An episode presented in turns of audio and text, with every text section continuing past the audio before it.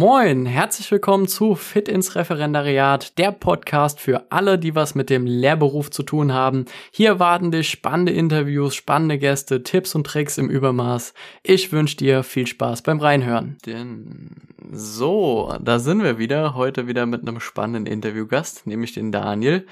Ich habe ja jetzt schon Studenten im Interview gehabt, ich habe auch Referendare im Interview gehabt, aber ich dachte mir, es ist vielleicht auch mal interessant, jemanden da zu haben, der das Ref schon beendet hat und da einfach mal reinzuhören und zu gucken, in welche Richtung das denn danach gehen kann. Also kriegt man die Planstelle auf Probe, ist man angestellt und so weiter und so fort und halt jemand auch mal zu hören, der das Ref, wie gesagt, schon gemacht hat und komplett auch mal den Eindruck davon mitzubekommen. Deswegen ist der Daniel da. Ich will jetzt gar nicht so lang schnacken. Daniel, stell dich einfach einfach selber mal kurz vor und leg los. Ja, vielen Dank für die Einladung, äh, André.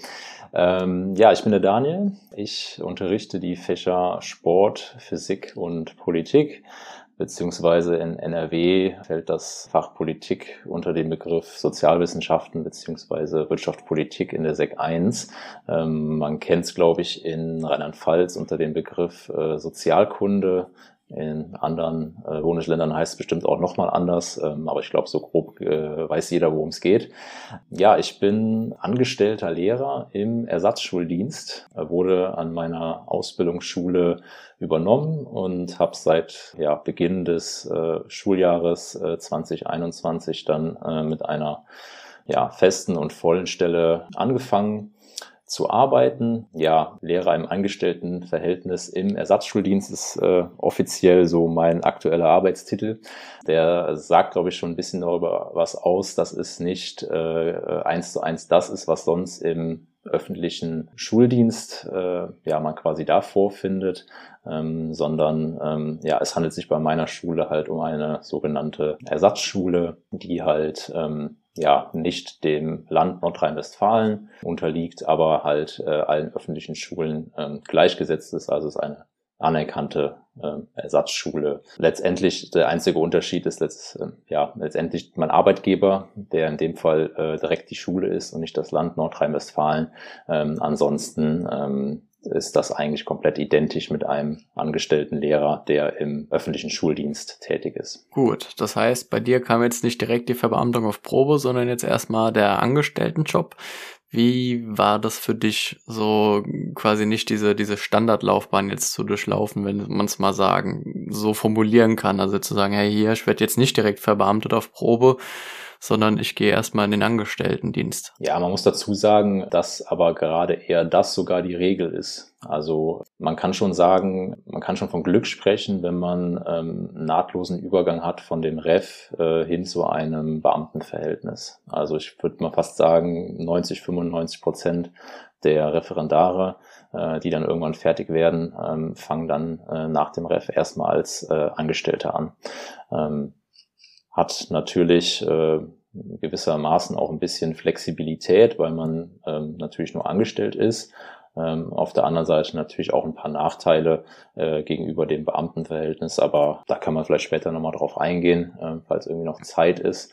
Ja, deswegen grundsätzlich ähm, war das für mich jetzt erstmal, ja, so gesehen kein Rückschritt, dass ich gesagt habe, ja, oder mich, mich geärgert habe, dass ich nicht sofort ins Beamtenverhältnis übergegangen bin, weil das auch eigentlich schon eher die Ausnahme ist, dass das so klappt. Bei mir an der Schule gibt's aber halt dann auch die Aussicht, verbeamtet zu werden. Und ähm, das ist auch an Ersatzschulen so oder sehr häufig auch an nahezu allen Ersatzschulen so. Sie sind zwar, ja, also der Arbeitgeber ist nicht das Land, sondern eben die Ersatzschule, aber sie verbeamten trotzdem und es ist dem eigentlichen Beamten auch in allen Punkten gleichgestellt, was die Bezahlung angeht, was die Rechte angeht und äh, auch was die ja, Beihilfe und so weiter angeht. Von daher ähm, war das für mich jetzt erstmal so, war ich auf der einen Seite ganz froh, halt an meiner Ersatzschule bleiben zu können, da direkt übernommen zu werden und dann halt die Aussicht habe, in den nächsten ein, zwei Jahren dann auch ähm, ja, verbeamtet zu werden und dann dementsprechend genau denselben Status zu haben, wie das jeder andere äh, beamtete Lehrer im öffentlichen Schuldienst hat. Gut, aber das ist ja auch ein überschaubarer Zeitraum. Also das ist zumindest auch so die Erfahrung, die ich jetzt gemacht habe. Also mit vielen meiner Kunden, die hatten dann so eine gewisse Zeit. Bei manchen war es tatsächlich sogar noch schneller, ein halbes Jahr. Aber so die Regel waren so eins, zwei, vielleicht auch mal drei Jahre, die man dann als Angestellter gearbeitet hat. Und dann gab es dann doch die Planstelle und man hat dann seinen, seinen Job als Beamter bekommen. Drücke ich dir natürlich auch die Daumen, dass das bei dir dann perspektivisch dann auch noch so passieren wird. Jetzt aufs Ref bezogen nochmal, das interessiert ja natürlich viele brennt, weil das ist ja so die erste große Herausforderung, die dann auf die meisten jetzt nach dem Studium dann auch direkt zukommt, wenn das Ref losgeht. Da gibt's ja, ja viele, ja, viele Geschichten, die erzählt werden, Sachen, die passieren können, vor denen man Angst hat, vor denen man sich ultra gut vorbereiten muss. Was, was waren da so deine Erfahrungen? Gab es da irgendwelche, ja, ich sag jetzt mal, shocking Moments, wo du gesagt hast, oh scheiße, das hatte überhaupt nicht auf dem Schirm? Oder Sachen, die du halt auf dem Schirm hattest und die dann ganz, ja, einfach, easy zu handeln waren. Man, man hört viel über das Referendariat äh, von außen. Man kriegt immer von ähm, irgendwelchen Freunden vielleicht irgendwas berichtet, irgendwelche, wie du es gesagt hattest, äh, shocking Moments oder irgendwelche ganz, ganz schlimmen Dinge über das Ref. Ähm, ich muss aber sagen, dass sich das zumindest bei mir und ich kenne auch sonst kaum einen äh, auch einfach nicht bestätigt hat, äh, sondern ähm, ich glaube, das ist wie so oft im Leben. Ähm, die Leute erzählen immer gerne über die Dinge, die irgendwie schlecht laufen oder die ganz, äh, ganz schlimm schlimm waren, äh, aber über die guten Seiten oder über das ganz Normale äh, spricht so gut wie keiner. Äh, von daher äh, kriegt man doch immer so ein bisschen, glaube ich, eine verzerrte Wahrnehmung von dem, wie die Dinge eigentlich sind. Äh, und man muss halt auch hinzusagen, das, was so per Mundpropaganda immer an anderen herangetragen wird, ne, das, glaube ich, verändert sich auch im Laufe der Zeit sehr stark, äh, in dem Sinne, dass äh, der eine dichtet da noch was hinzu, der eine hat das irgendwie falsch verstanden und äh, dann werden da auf einmal auf irgendwelchen kleinen Sachen so riesen, riesen Dinge, die da angeblich passiert sind. Und ja, ich glaube, das sind eher die wirklich ganz, ganz großen Ausnahmefälle als die Regel. Ich habe das Referendariat als sehr schöne, wenn auch sehr anstrengende Zeit empfunden. Ähm, man hat unglaublich viel gelernt. Also ich würde sagen, das, was äh, ich in den anderthalb Jahren Referendariat äh, an Praxis, an Unterrichtspraxis ähm, gelernt habe, übersteigt äh, bei weitem das, was ähm, mir in der Uni vermittelt wurde, weil aber auch die Uni oder die universitäre Ausbildung auch einfach anders aufgebaut ist, äh, sehr theorielastig ist äh, und so die Grundsteine legen soll und die Praxis dann letztendlich dann auch im Referendariat kommt. Ja, man, man muss sich natürlich bewusst sein, dass das Referendariat auch eine sehr, sehr anstrengende Zeit ist. Keine Frage. Also so ein Arbeitstag mit mehr als zehn Stunden ist schon eher die Regel. Äh, man muss auch bereit sein, am Wochenende zu arbeiten. Auf der anderen Seite sollte man natürlich auch schon gucken, dass man irgendwie so eine gewisse, wie sagt man so schön, Work-Life-Balance für sich findet, dass es nicht nur, nicht nur Arbeiten ist, sondern auch der Ausgleich ist, weil das hält man sonst auf Dauer auch nicht durch. Ja, man muss schon einiges tun und einiges investieren. Man lernt auf der anderen Seite aber auch sehr viel und ähm, kriegt viele neue Dinge gezeigt, ist immer im Austausch mit anderen Referendaren und auch an der Schule. Ähm, man saugt quasi wie so ein Schwamm eigentlich so alles auf in den anderthalb Jahren und ähm, äh, nimmt da einfach unglaublich viel mit und es war schon eine äh, bereichernde Zeit, muss man letztendlich dann, kann man schon so sagen. Du nimmst mir alle Fragen vorweg, muss ich gar keine Fragen mehr stellen. genau, also du hast ja zwei Punkte jetzt gerade beantwortet. Also Stichwort stille Post, da sollte man sich dann doch nicht immer drauf verlassen, was man so alles gesagt bekommt. Dann lieber mal wirklich äh, direkt von jemandem erzählen bekommen, so wie von dir, der es dann auch wirklich miterlebt hat, anstatt über fünf Ecken. Finde ich, finde ich total gut, dass du das ein bisschen entmystifizierst und da mal sagst, hier, okay, Leute, da gibt's auch viele schöne Sachen im Referendariat, auf die man sich freuen kann. Und auf der anderen Seite eine Sache, die natürlich irgendwo doch dann anstrengend ist, ist natürlich, dass auch man ja viel, viel investieren muss. Ich habe noch einen, einen, einen Punkt, der ja hat sich bei mir mittlerweile auch im Kopf so richtig festgesetzt. Das ist das Wort Fachleiter. Hast du da einfach noch mal so ein paar, paar Sachen, die du dazu sagen kannst? Weil das sind ja so die Personen, ja, vor denen haben die Leute doch wirklich Schiss. Ja, und muss man davor Schiss haben? Äh, das kann ich, glaube ich, schon mal wegnehmen. Ich glaube nicht. Also ich glaube, in über 90 Prozent der Fälle muss man das nicht haben. Gibt ja immer so den, den, was man so oft hört, es steht und fällt irgendwie mit den Fachleitern. In einer gewissen Weise ja. Äh, man ist natürlich abhängig von denen, weil die einem letztendlich halt auch bewerten müssen. Das ist, steht außer Frage. Man hört auch schon mal an der einen oder anderen Stelle, ja, der hätte das gerne genauso, wie er das selber am besten macht und für am besten findet. Und ja, das kann auch sein. Habe ich aber auch eher die Erfahrung gemacht, ist auch eher die Ausnahme. Es mag so Fachleiter geben, die wirklich den Unterricht genau eins zu eins so haben möchten, äh, wie sie das für richtig halten und äh, da auch überhaupt keinen äh, Diskussionsspielraum sehen. Und wenn man so einen erwischt, dann sollte man ja schon zusehen, dass man sich vielleicht dann so ein bisschen anpasst, so blöd das jetzt klingt. Aber man muss ja auch sagen, man hat anderthalb Jahre Referendariat und die restlichen 40 Jahre Berufszeit kann man das ja dann so machen, wie man das selber für richtig hält. Aber man ist da schon in einer gewissen, gewissen Abhängigkeit, aber das würde ich auch eher als, als, ja, als Ausnahme, ja, beschreiben. Ähm, ich glaube nicht, dass das immer der Fall ist. Äh, ich persönlich hatte gute Fachleiter, die auch ja, Wert darauf gelegt haben, ähm, was am Endeffekt hinten bei rumkommt. Also äh, viele Wege führen nach Rom. Man kann auf tausend verschiedene Arten unterrichten, andere Methoden wählen, andere Zugänge. Letztendlich hängt es aber, glaube ich, davon ab, was am Ende bei rumkommt. Also verstehen die Schüler das mit der Methodik und der und der Herangehensweise, ähm, die man selbst gewählt hat. Und ähm, ich glaube, richtig gute Fachleiter erkennen das auch und versuchen einen da auch in seiner Persönlichkeit zu fördern, dass man so eine ja, so einen eigenen Stil entwickelt, ähm, wie man unterrichtet und ähm, solange dann am Ende das bei rumkommt, was bei rumkommen soll, sprich die Schüler etwas dabei lernen, ähm, dann ist der Weg hier dahin ja ähm, mehr oder weniger egal, kann man sagen. Ich glaube, um auch noch mal ein bisschen vielen die Angst zu nehmen, also viele Fachleiter machen das auch echt gut, äh, habe ich auch die Erfahrung gemacht. Und äh, es sind eher wenige, ähm, die dann wirklich genau einen Unterrichtsstil so wollen, wie sie das für am besten halten. Aber ähm, ich glaube, dass das auch eher die Ausnahmen sind. Da muss sich, glaube ich, jeder seine, seine eigene Erfahrung dahingehend machen. Ja. Ja, aber es ist doch gut, wenigstens auch mal sowas zu hören. Also, ne, dass man nicht überall nur Angstmacher hat. Und wenn man dann halt eben genauso einen erwischt, also ich meine, das ist ja genau das, was du gesagt hast, als Tipp, den dann mitzugeben und den auch zu beherzigen. Also selbst so schlau zu sein und zu sagen, okay, ich muss halt damit klarkommen, das ist die Person, die halt gewisse Sachen entscheidet, da muss ich mich halt einfach anpassen. Also dann sollte man sich selber den Gefallen, glaube ich, dann auch tun, oder? Ja, ich denke schon. Also ähm, ich, ich muss mal gerade überlegen, wie viele Referendare wir waren in meinem Durchgang. Ich glaube, so an die 100. Ähm, ich kannte schon einen, äh, der ziemlich angeeckt ist mit seinen, mit seinen Fachleitern, der es aber halt auch wirklich drauf angelegt hat. Ne? Also der wirklich äh, äh, sich kaum hat belehren lassen und versucht hat, so seinen, seinen eigenen Stil zu machen.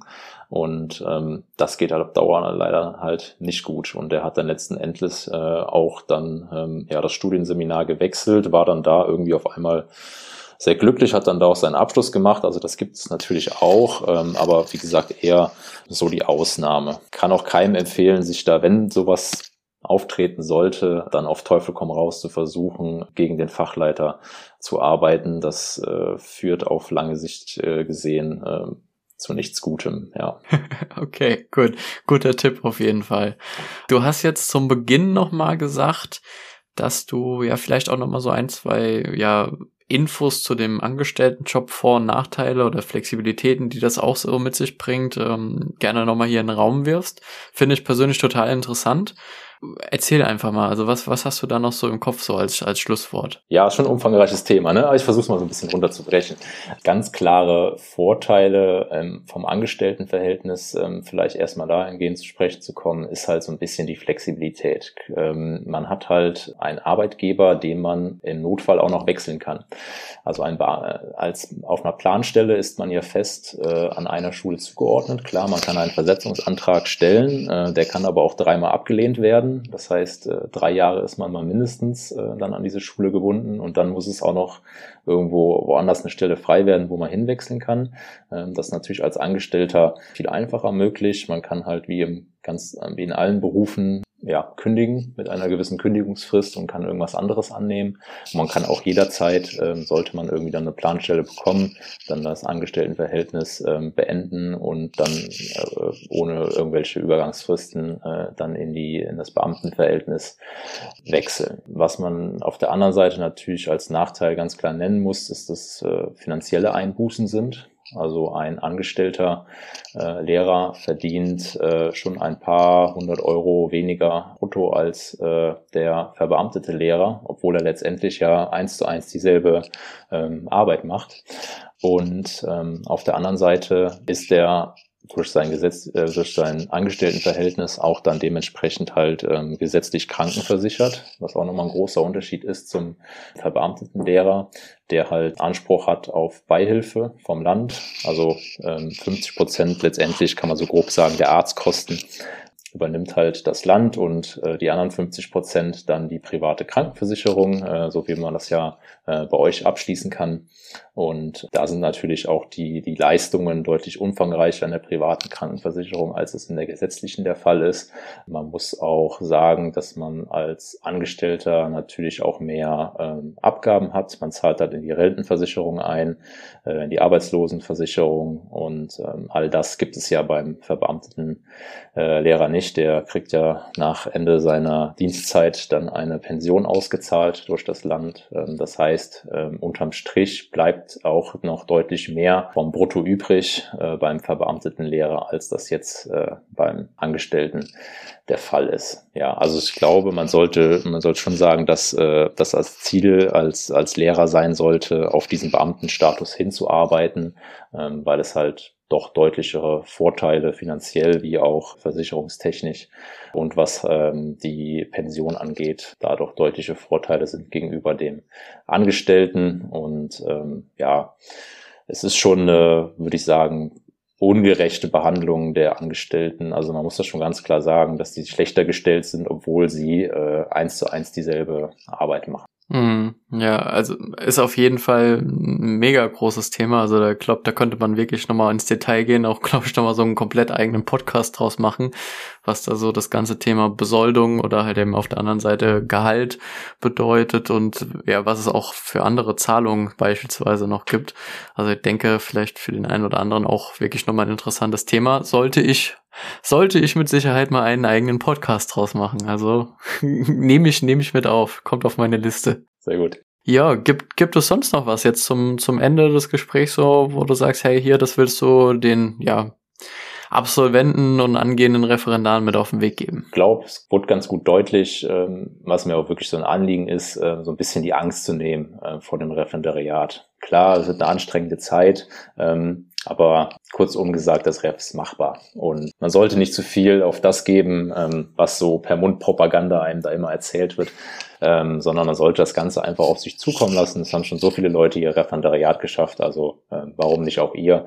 Und wenn ihr Spaß habt am Lehrberuf, gerne mit Menschen arbeitet und vor allen Dingen einen Beruf gerne haben möchtet, in dem äh, sehr viel Abwechslung ist, wo ihr nicht immer, äh, wo jeder Tag gleich aussieht, äh, nämlich das gibt's ja im Lehrberuf nicht. Äh, da sieht jeder Tag anders aus. Es kann immer was Neues und äh, Unvorhergesehenes passieren und das äh, sehe ich aber auch gleichzeitig so ein bisschen als Reiz an dem Beruf. Das macht's halt aus, ne? weil ähm, es ist halt viel interessanter, ähm, ja, wenn man wenn man täglich äh, im, im Umgang mit Menschen ist, was anderes passiert und anstatt einfach nur am Schreibtisch zu sitzen und äh, seinen 0815 Job, sage ich mal, jetzt ein bisschen so äh, abzuspulen und äh, ja, quasi äh, ja, also muss auch persönlich sagen, für mich wäre der wäre so ein Bürojob jetzt auch nichts. Ich brauche mal so ein bisschen Abwechslung.